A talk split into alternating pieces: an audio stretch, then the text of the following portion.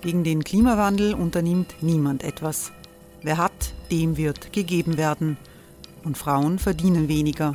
War ja immer schon so. Man ärgert sich und macht weiter. Was aber, wenn nicht? Wir haben eine Idee. Die Falter Arena macht die Bühne frei für Menschen und Projekte, die das Land verändern. Mein Name ist Eva Konzett. Ich leite das Politikressort im Falter. Und am Sonntag, den 26. Mai, veranstalten wir im Wiener Stadtsaal die nächste Falter Arena. Mit dabei unter anderem der ehemalige Politiker und Neosänger Matthias Strolz, Theresa Imre von Markter, Sonja Jöchtel von Love Politics oder Kari Ochsner von Ochsner Wärmepumpen. Machen statt jammern. Wir schauen uns an, wie das funktionieren kann. Kommen auch Sie vorbei. Alle Informationen und Tickets finden Sie unter falter.at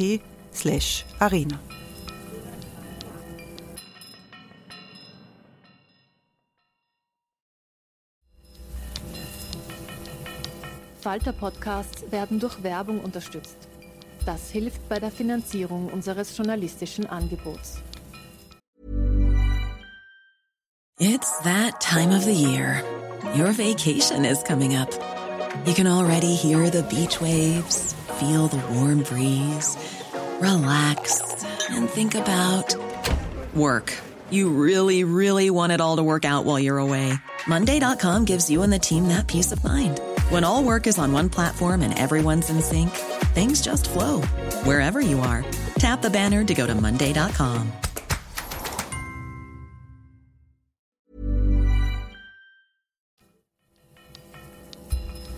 Falter Radio, der Podcast mit Raimund Löw.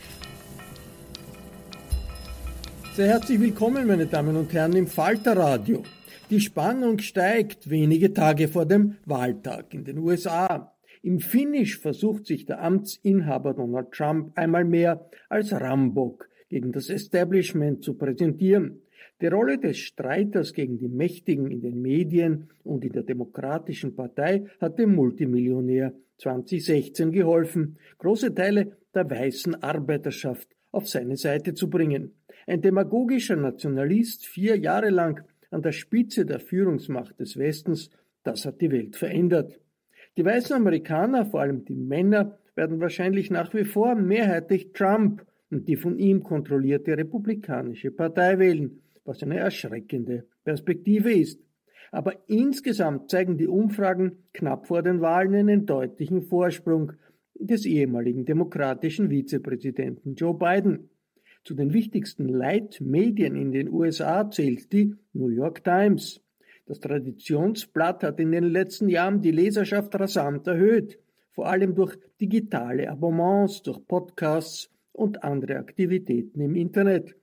Unter den Aktionären der New York Times hat die Herausgeberfamilie Salzburger das Sagen.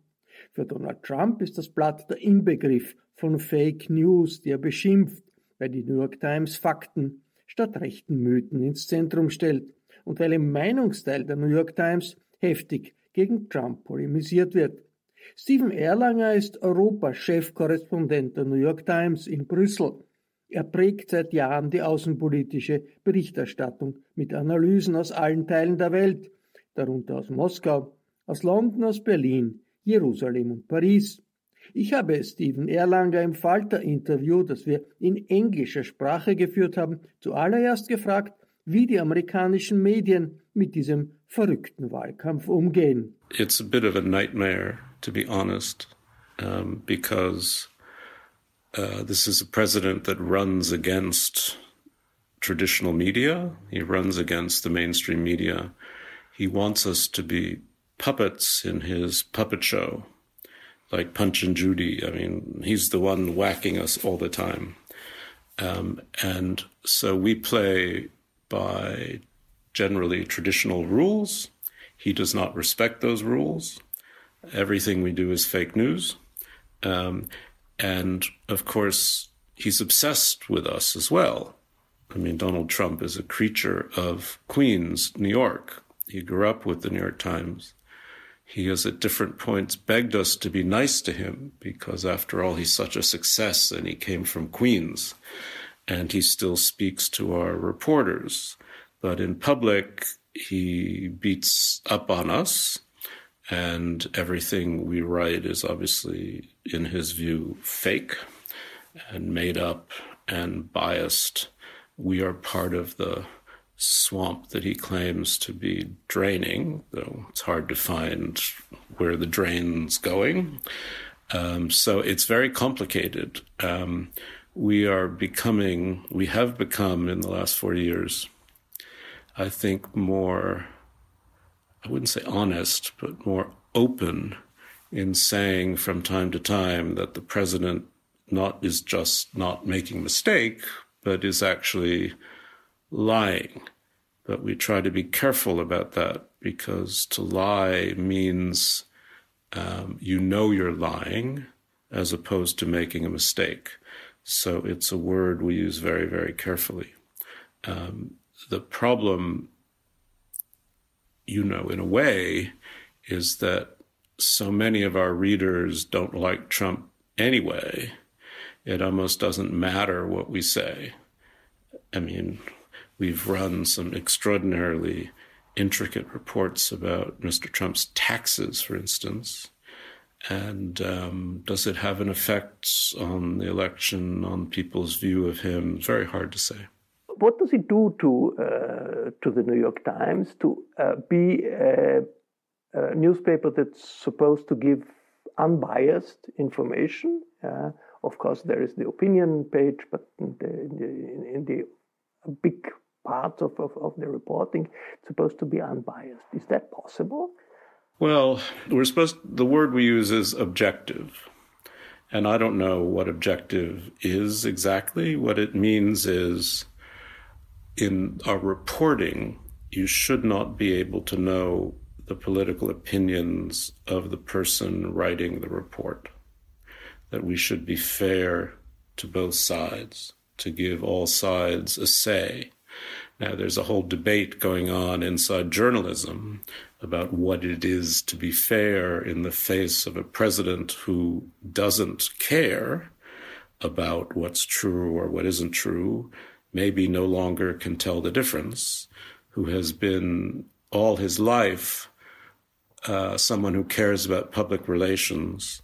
And um, even when he was a real estate builder, that's all he was, it was you know, manipulating the press was part of what they did every day. I mean, there's a famous anecdote about him talking about the number of floors in his famous Trump Tower on Fifth Avenue and telling his people to tell the press it had more floors than it had because they wouldn't care and they would print it anyway.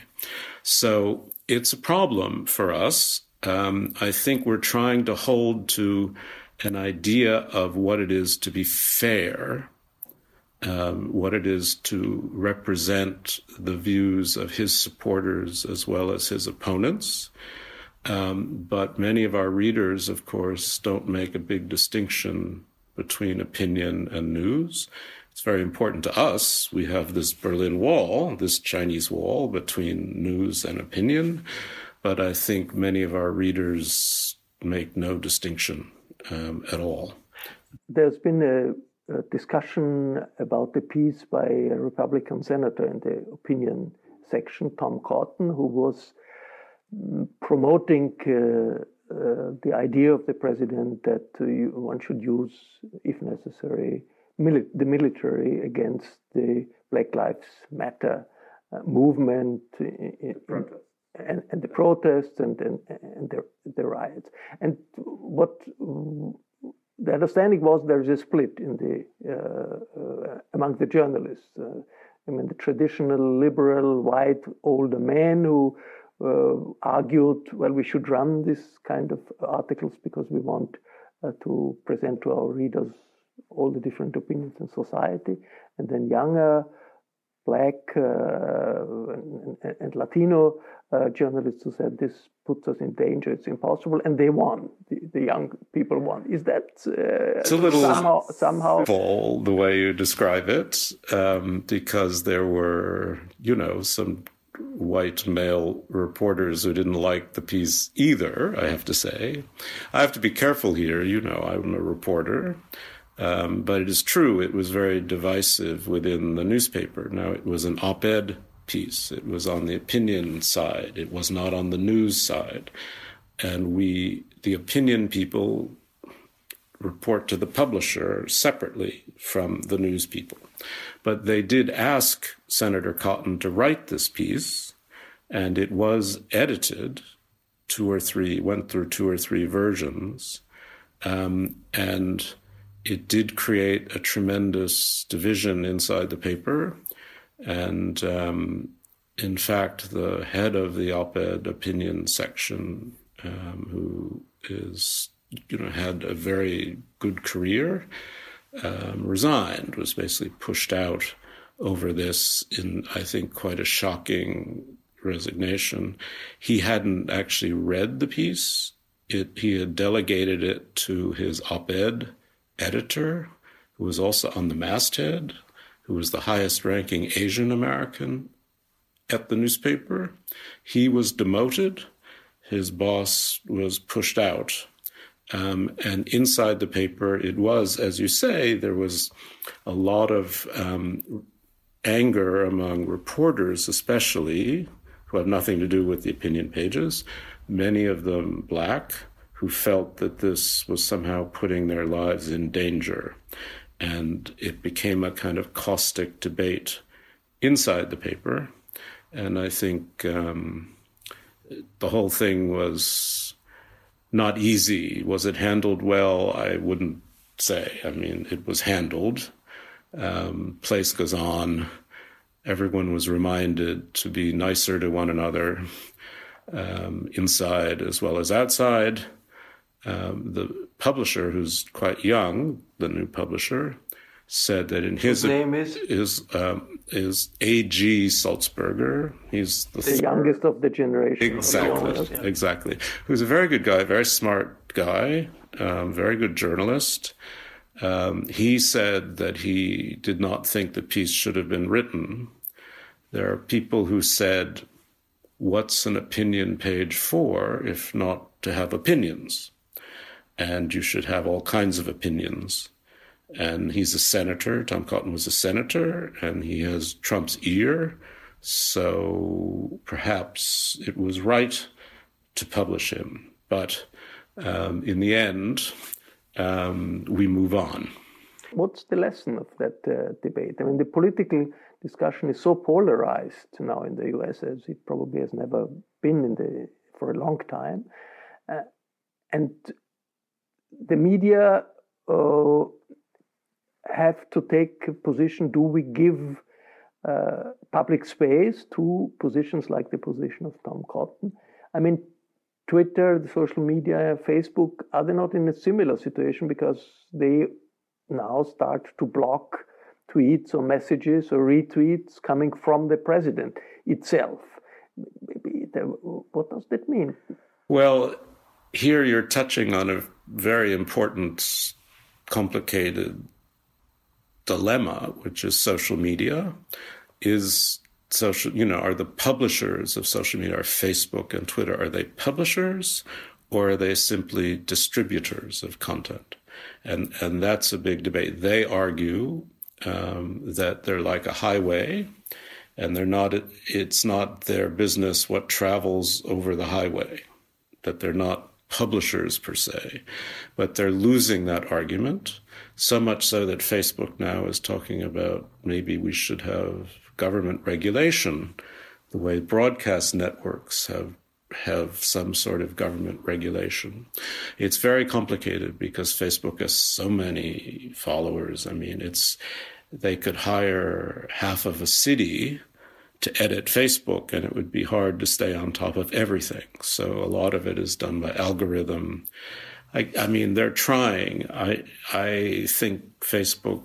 You know, I've never been on Facebook. I've never trusted it myself. I've never had a Facebook page, but um, and I think it's done a lot of damage to local newspapers in America.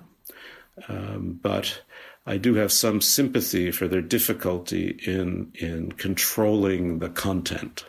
I mean, how do you tell the President of the United States that what he's saying should not be broadcast? So what they do now is they put little suggestions that maybe what he's saying isn't necessarily true in each case or is controversial, but um, this is very much unresolved. Um, and then you have the whole issue of disinformation, of outside influences, Russia, China, Iran, Turkey, playing with these same social media systems. Um, it's easier for the New York Times because we control our content we make no pretense of giving over our pages to everyone. We edit. Now, we make mistakes. We have had controversies, but we are responsible completely and, and do not deny that responsibility. If you watch the debates, the one debate that happened, and then the uh, town hall meetings that uh, happened in Florida and in uh, Philadelphia uh, as a journalist, as a European journalist, sort of you you are proud of the job the, these journalists are doing, which is really, really very tough. You have the president of the United States who says, uh, who utters uh, uh, stuff that is clearly doesn't co- correspond to reality. And I think all of these these journalists they did a great job in order to contradict uh, Trump in the moment when he says something that's obviously false without making it impossible to continue the discussion. A, reaction that also I mean, seems to be part of journalism that's possible in Fox News, because Chris Wallace, who, who did the first uh, uh, debate that was considered a catastrophe because everybody was Trump was actually shouting it, it, it, all the time. I mean, he's from Fox News, but Fox News is is, is also uh, journalistically uh, uh, reacting in the way journalists should act in it. Some of them, yes. I mean, you know, television is a big church. There are lots of sects in that church. Um, Fox News is very anti Biden in general. Its editorial content, its talk shows, it has been promoting Trump. As it fears Trump may be losing, it's pulling back a bit. But its news side is a bit different, is much more s- straightforward. Um, its Pentagon correspondent, for instance, someone I know is a very good reporter and got Trump very angry by confirming some of the charges that Trump had called American dead soldiers losers and suckers, for, for instance. Which he did, of course. Yeah. yeah. And that got her into some trouble with Fox's audience. But so, I mean, I respect the people who do this. I don't want to be one of them. I think it's a very difficult job to do to confront the president without insulting the president, to confront the president without insulting voters. Um, it's very hard to do. There, we have a reporter in Washington. Uh, we have a bunch of them who are doing a very good job, very difficult job. Um, and Peter Baker, Maggie Haberman, um, they're trying to cover this administration to be fair, to be decent, to be honest and open with what they're doing and they do a very good job, and it's complicated. I admire them for trying. Is there a way for um, newspapers, uh, mainstream newspapers who care about the truth and facts, to reach the 40% of Trump supporters? Or is that so separate, the public area, that it's impossible? Or do, do, do, do you try? Does the New York, New York Times try? We try in the sense that we try to report among them. We try to describe what drives them. You know, they are voters, they're citizens. Whether they pay to read us or not is irrelevant so much. I mean, we'd like more and more people to do that. Um, and, um, but we learned a big lesson from 2016 where we didn't take the Trump base seriously enough. We didn't take the anger seriously enough. We reported it, it was in the pages, but it didn't have enough prominence in our heads, so much so that, um, well, of course, even Trump was surprised to win in 2016. He expected to lose. Hillary Clinton expected to win. We expected Hillary Clinton to win. The polls basically expected her to win. But in the aftermath, I think there was a lot of soul searching in the Democratic Party, to be sure, but also in the mainstream media. How did we miss how close an election it really was? Um, and and so we've tried to do much better this time. Is it? Do they read us? Sometimes they read us. Sometimes I think people just, you know, on Twitter they're not even reading; they're just reacting. Um, what's amazing to me about Twitter is, you know, they're I mean, you know, it can be very funny, it can be very instructive, it can be many things.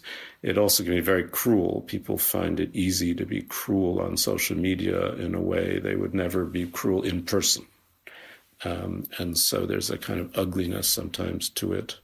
Um, and you just have to move on. I mean, my, I think quite often some of our reporters don't even use Twitter. They won't play. I just don't respond to that kind of criticism. It's better. But it's difficult. You mentioned the polls uh, four years ago. Mean, today, the, mm, superficially, you look at the polls and it seems to replay itself. I mean, Biden is ahead so far. I mean, are the polls better? Do, do the polls take into consideration the big uh, disaster of, of polling four well, years they, ago? Of course they do. But, you know, every election is different. I mean, what happened essentially last time, which you know, is that the polls thought white males who had not gone to college would vote in the same percentage as before, but they didn't. They vote, many more voted than traditionally. So the polls underplayed that vote, and that vote almost entirely went to Donald Trump. Um, and it became particularly clear in these battleground states. As you know, the way the election runs, the election will come down to six or eight states. That's it and it will involve you, you, know a number of districts in those states and that's where all the money's going and that's where the polling is going and it's it's um, one hopes it's they're just more accurate but you see in the battleground states that it's much tighter than in the national polls because the national polls actually don't mean anything. Let's talk about the rest of the world. Does the rest of the world play any role in this election campaign? I know in American and presidential election campaigns, usually it's about internal politics, American politics, and the economy. The economy, the rest of the world is far away. Is it? Does yeah, it play a role in this? I think the rest campaign? of the world's pretty far away from the domestic debate I mean, it will have an impact on the rest of the world. I, th- I think it will have an, I mean, certain parts of the world will have an impact. One is the Middle East, which always does, partly because of um, Jewish voters, but partly because of evangelical Christian voters. Um, and those are more supportive of the Israeli government sometimes than American Jewish voters. And they are very strongly in support of Trump. So when Trump moved the American embassy to Jerusalem from Tel Aviv. That was very, very popular. Um, when he's, you, you know, his uh, fatherhood, put it that way, of this deal between the United Arab Emirates and Israel. I mean, that was pretty interesting, quite astounding. I think it helps him, again, um, solidify his base with white Christians, especially, and Christian evangelicals, because Trump's base is largely white and Christian. And increasingly, Ameri- the polarization of American politics is about that, that the Democratic Party is increasingly urban and minority, and the Republicans are, are, are more and more rural or white and Christian. And the big problem for the Republicans is um, if turnout is big in the cities and the minorities, they will lose this election. So part of what Mr. Trump is trying to do is run against the process um, to try to suppress the vote or, or create questions about the validity of the vote. In, in the last election, the anti foreigner uh, theme was very big anti Mexican, anti immigrant.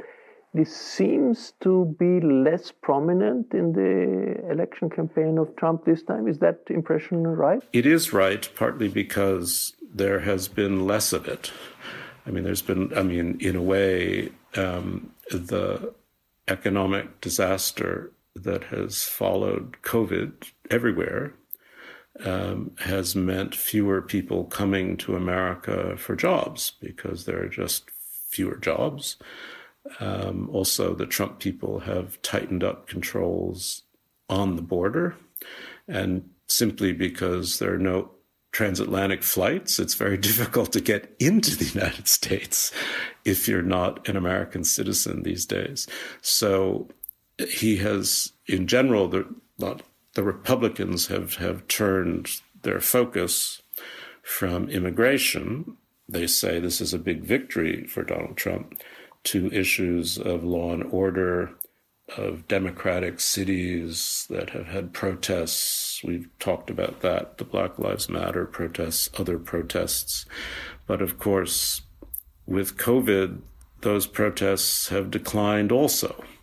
So he's having a harder time um, with these issues. I mean, he's trying to present um, Joe Biden as somehow uh, a tool of the radical left in America who would let you know the country go go lawless and so on.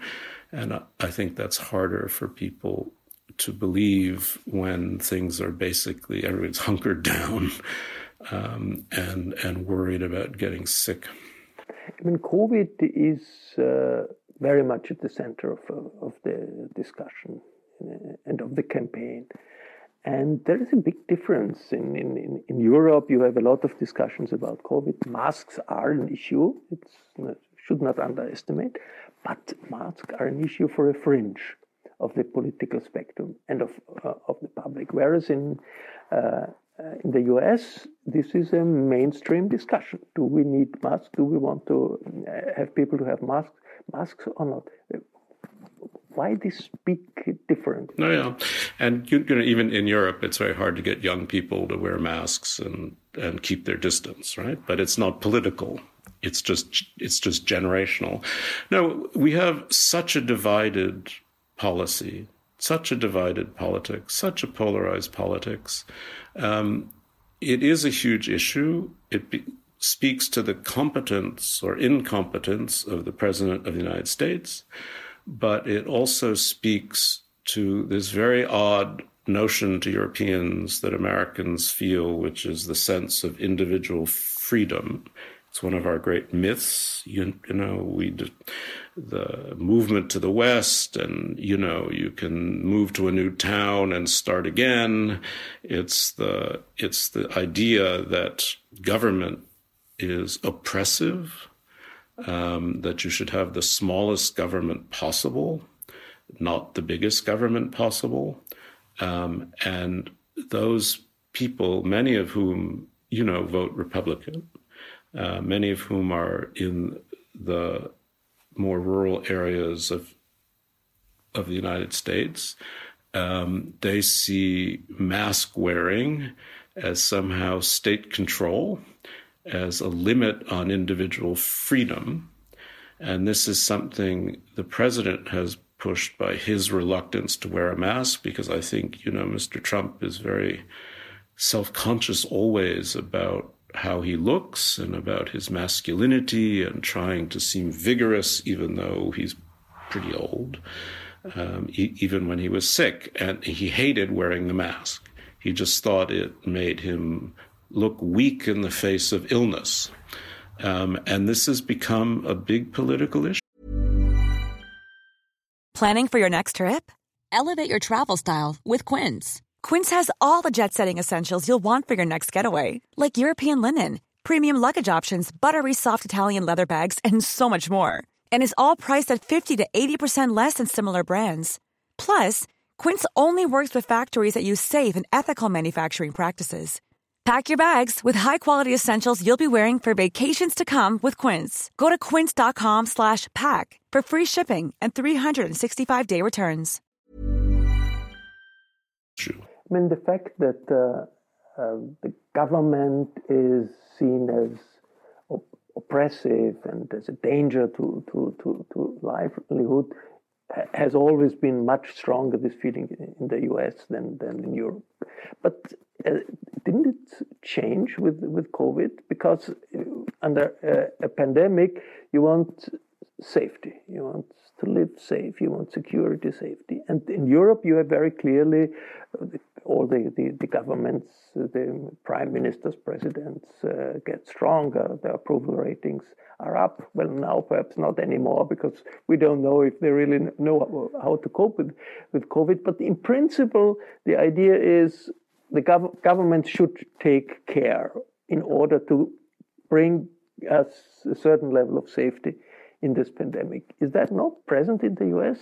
Well, it is present more on the state level than on the federal level, but you know, people in general did expect, do expect the Centers for Disease Control and the White House to care for the health and safety of Americans, much as they do when a hurricane comes or a typhoon comes and there's a disaster, a big fire.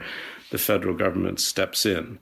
Now, there was a lot of incompetence everywhere I mean, you look around Europe, it's hard to say there were brilliant minds at work, or if they were at work, it, they weren't figuring it out all that quickly. In East Asia, maybe less incompetence, yeah. but that's another story. Yes, but also with a kind of um, um, government involvement that I'm not sure even West Europeans would tolerate. Um, even what happened in South Korea is is the kind of I mean they believe in a kind of collective government that I don't think most even Europeans would swallow.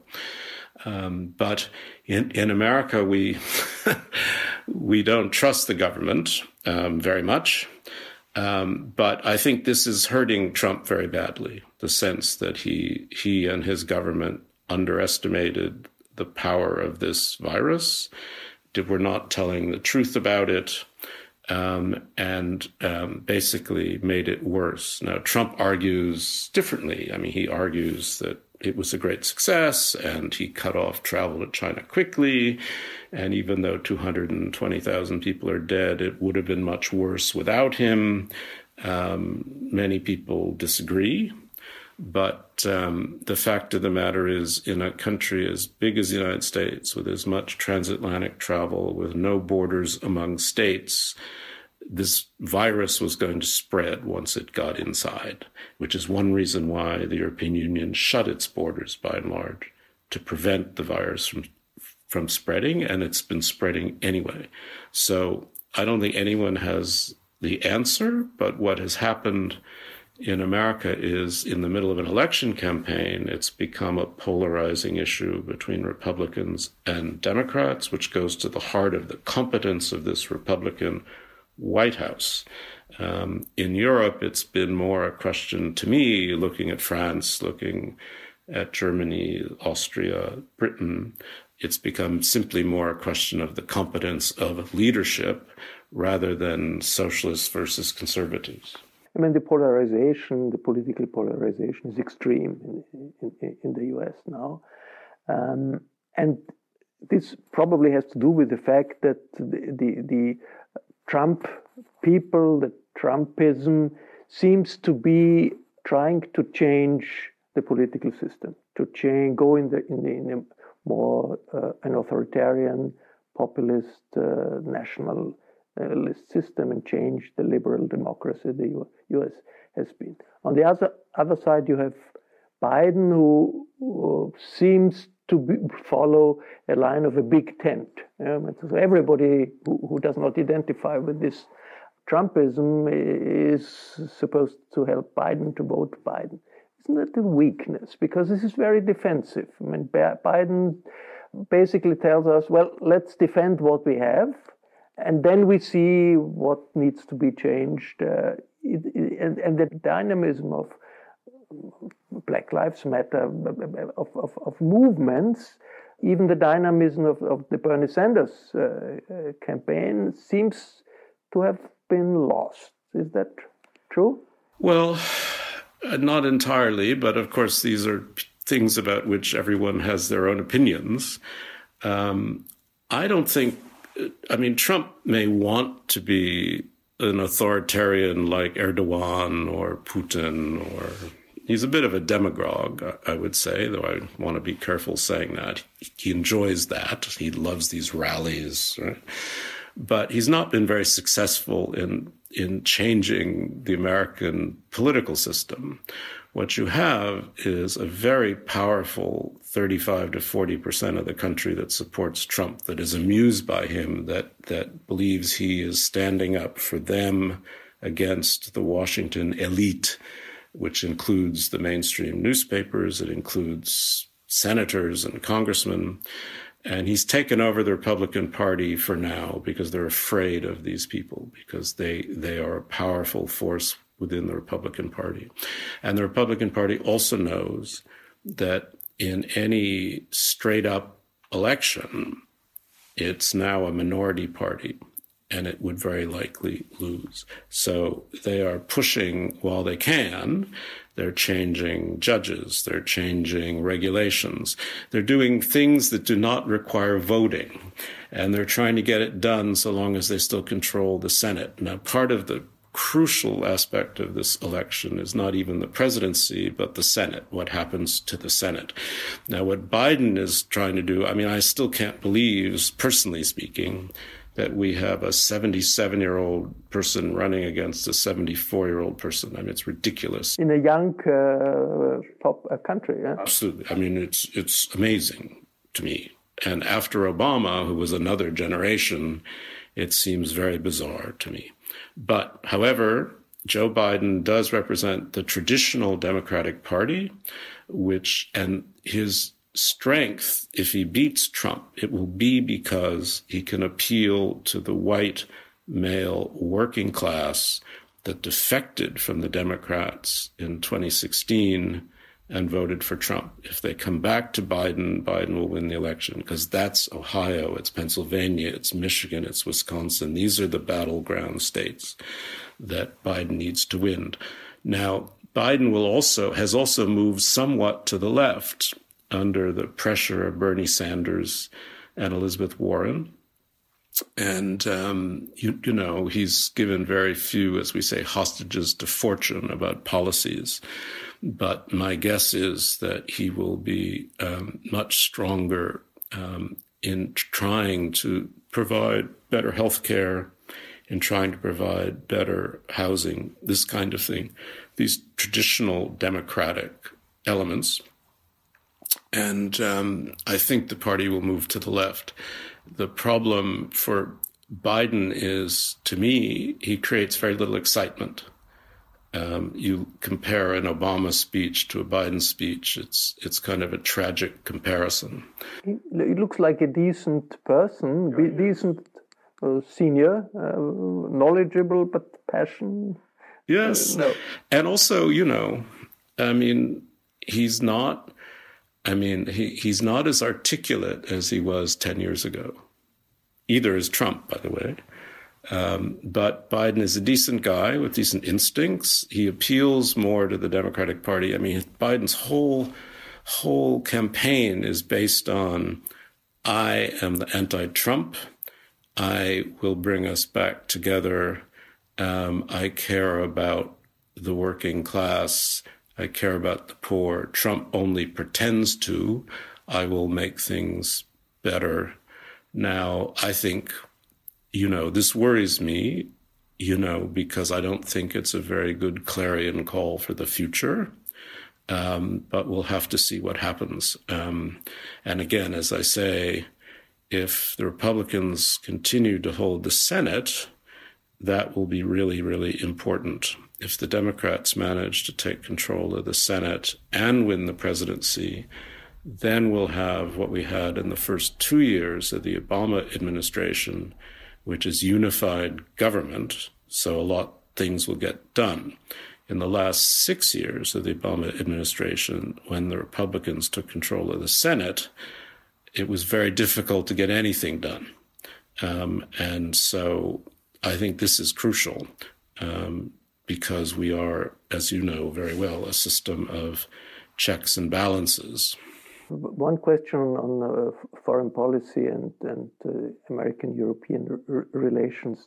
Uh, obviously, uh, Trump uh, was trying to uh, to get out of international deals, trying to weaken international organizations, international alliances with this idea of America first, America only. If we get a Biden administration, will possible to go back to the situation before this uh, idea and, and, and this, this, this uh, destructive uh, activity of, of, of American diplomacy? Well, I don't think you can ever go back, first of all. I mean, the rise of China changes the world. It had nothing to do with Donald Trump, right? It was going to happen anyway. Um, what happens in Russia is going to happen whether Trump exists or doesn't exist. What's happening in Hungary or Poland is has nothing to do with Donald Trump. So, so the world is different. Um, I, Biden will be like a warm bath in the past for many European leaders because it will be very easy in the beginning. There'll be nice words. He'll rejoin the Paris Climate Accords. He'll rejoin the World Health Organization. He'll talk about how to reform the World Trade Organization with the Europeans. He may try to rejoin the Iran nuclear deal. He'll pay America's share for UNRWA, which is the agency that aids Palestinian refugees. All these things Trump has pulled out of. Um, at least, um, and he he will believe he will say the right words about multilateralism and about NATO and so on and so on. But there will be significant skepticism on the part of Europeans in a few ways. One, he's, he will be 78 years old, and American polarization has affected foreign policy as well. It used to be American foreign policy was consistent. Um, it is no longer consistent. And every European leader will know that Joe Biden may be only a one term president, and we might have a Tom Cotton or another hardline Republican who is a better politician than Trump, perhaps, or younger, certainly, who could be back in four years and turn things upside down all over again. So commitments will feel contingent. I think Europeans will be asked to do things by Biden. It would be very hard to say no to Biden when you could say no to Trump, but there'll be nervousness about taking too big a risk, let's say, with China, if you think that four years from now, there'll be a whole reversal again. So that's one problem. And the second problem, I would say, is you know, European Union has been agonizing for a long time about issues strategic autonomy, uh, its own voice in the world, Europe as a power. Um, believe in it or not, I tend to worry it'll never happen. But um, Emmanuel Macron of France, who's been the one pushing it hardest, um, has benefited from the Trump years to argue there's a vacuum in American leadership, that Europe must stand on its own two feet, that Europe must defend its own security interests because Trump hates NATO, and so on and so on. If Biden wins, it's going to be much harder for him to make that argument. And many people feel European leaders will just put their heads back into the sand or back into the warm embrace of a democratic president. The perspective that, that you mentioned is that Trumpism may not be over after a possible defeat of, of Trump.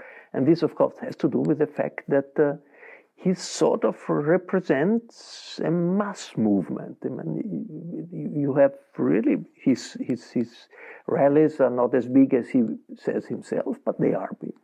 And these uh, 35 to 40 percent of people who support him, they will stay. And uh, uh, my question is uh, this combination of far right, far right politicians in the Senate, now a far right president, and a radicalization on the base, isn't that something that that uh, may be called the fascism of our time?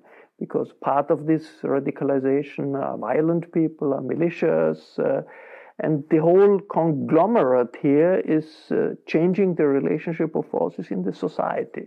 Are we in a situation where you have to say, okay, the US society is destabilized in a certain way, politically, economically, and we have for the next decade, perhaps for a long time, a proto fascist, radicalized mass movement plus corresponding political leaders? Well, first of all, I, I don't use the word fascism. I think it's much misused. I mean, nothing personal, but Ernst Nolte wrote a very good book about the three phases of fascism, none of which apply to the United States of America. Fascism is not, I mean, there isn't a corporatism, there's not a Mussolini. I'm not worried about fascism in America. But you're talking about structural change in the way some Americans feel about their government and about the world. And I agree with you there that there is disappointment and anger. The American dream has proved to be hollow for many people. Uh, middle class incomes have stagnated. Um, people are angry about that. People feel their views are not being represented. Um, it's it's um, something similar to the identitarian politics that we see sometimes in Europe, um, where what is it to be a real American? What is it to be a real Hungarian, a real Austrian, a real Pole? That's a very political question. It's a cultural and political question, and it's a real question, and it's a question that perhaps politicians have not dealt with sufficiently in a world of globalization and social media and blah, blah, blah, blah, blah. But these are serious issues. And Americans, I think, for a long time, have felt, and Trump has touched on this, but this was something that Republicans and Democrats have argued before, which is that our allies take advantage of us, that they do not pay their fair share, that they are free riding on American taxpayers. Now, Trump has touched on that. That's not going to change. That's a view, and that's a view Democrats hold. And there's another change, which is China, which is another bipartisan concern in America that I don't think is felt so strongly in Europe. Europe is not the pure competitor of China the way America is, but there is a sense of, of not just rivalry, but that China is out for supremacy. Xi Jinping says that China is out for supremacy by 2050, if not before. Um, and it's not the Soviet Union. It's a very sophisticated um, country in terms of its technology and its computer knowledge and its hacking ability, its its control of its society. Um, its ambitions are more regional, it seems to me. Um, and I'm not someone who's terribly afraid of China, but in America, there is a real sense that um, until Donald Trump, governments were much too passive in the face of the rise of China. And there'll be pressure on Europe to come along for the ride, which will be very uncomfortable, I think, given that China is the European Union's second largest trading partner next to the United States. So yes, there are changes in the United States. Um, we've had a populist tradition that goes back a long way, as you know, to William Jennings Bryan, and before. We've had racial politics, and we've had all kinds of problems. This is not a country with a very peaceful history, but I, I am not really worried about some totalitarian America emerging, personally. I hope I'm right. Sie hörten aus der Falter Werkstatt ein Gespräch mit Steven Erlanger, dem Europachefkorrespondenten der New York Times, das wir Mitte November in Wien geführt haben. Erlanger war für eine Amerika-Diskussion im Burgtheater auf Einladung des Instituts für die Wissenschaften vom Menschen nach Wien gekommen. Bei den Kolleginnen und Kollegen des Instituts bedanke ich mich sehr herzlich für die Unterstützung. Ich verabschiede mich von allen, die uns auf UKW hören, im Freirad Tirol und auf Radio Agora in Kärnten. Der Falter bietet nicht nur viel Kultur, viel Neues aus der Stadt Wien und aus der heimischen Innenpolitik, sondern immer auch einen Blick über den Tellerrand hinaus. Jede Woche. Daher ist ein Abonnement des Falter der beste Weg, informiert zu sein. Ein Abo bestellt man am besten im Internet über die Adresse abo.falter.at. Ursula Winterauer hat die Signation gestaltet, Anna Goldenberg und Miriam Hübel betreuen die Audiotechnik. Ich verabschiede mich bis zur nächsten Folge.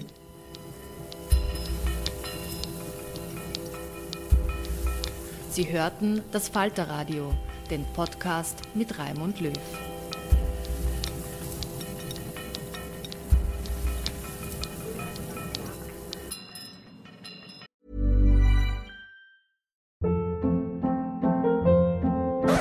Hold up. What was that? Boring. No flavor. That was as bad as those leftovers you ate all week. Keke Palmer here, and it's time to say hello to something fresh and guilt-free. Hello Fresh. Jazz up dinner with pecan-crusted chicken or garlic butter shrimp scampi. Now that's music to my mouth. Hello Fresh. Let's get this dinner party started. Discover all the delicious possibilities at hellofresh.com. Planning for your next trip? Elevate your travel style with Quince. Quince has all the jet setting essentials you'll want for your next getaway, like European linen, premium luggage options, buttery soft Italian leather bags, and so much more. And is all priced at 50 to 80% less than similar brands. Plus, Quince only works with factories that use safe and ethical manufacturing practices. Pack your bags with high-quality essentials you'll be wearing for vacations to come with Quince. Go to quince.com/pack for free shipping and 365-day returns.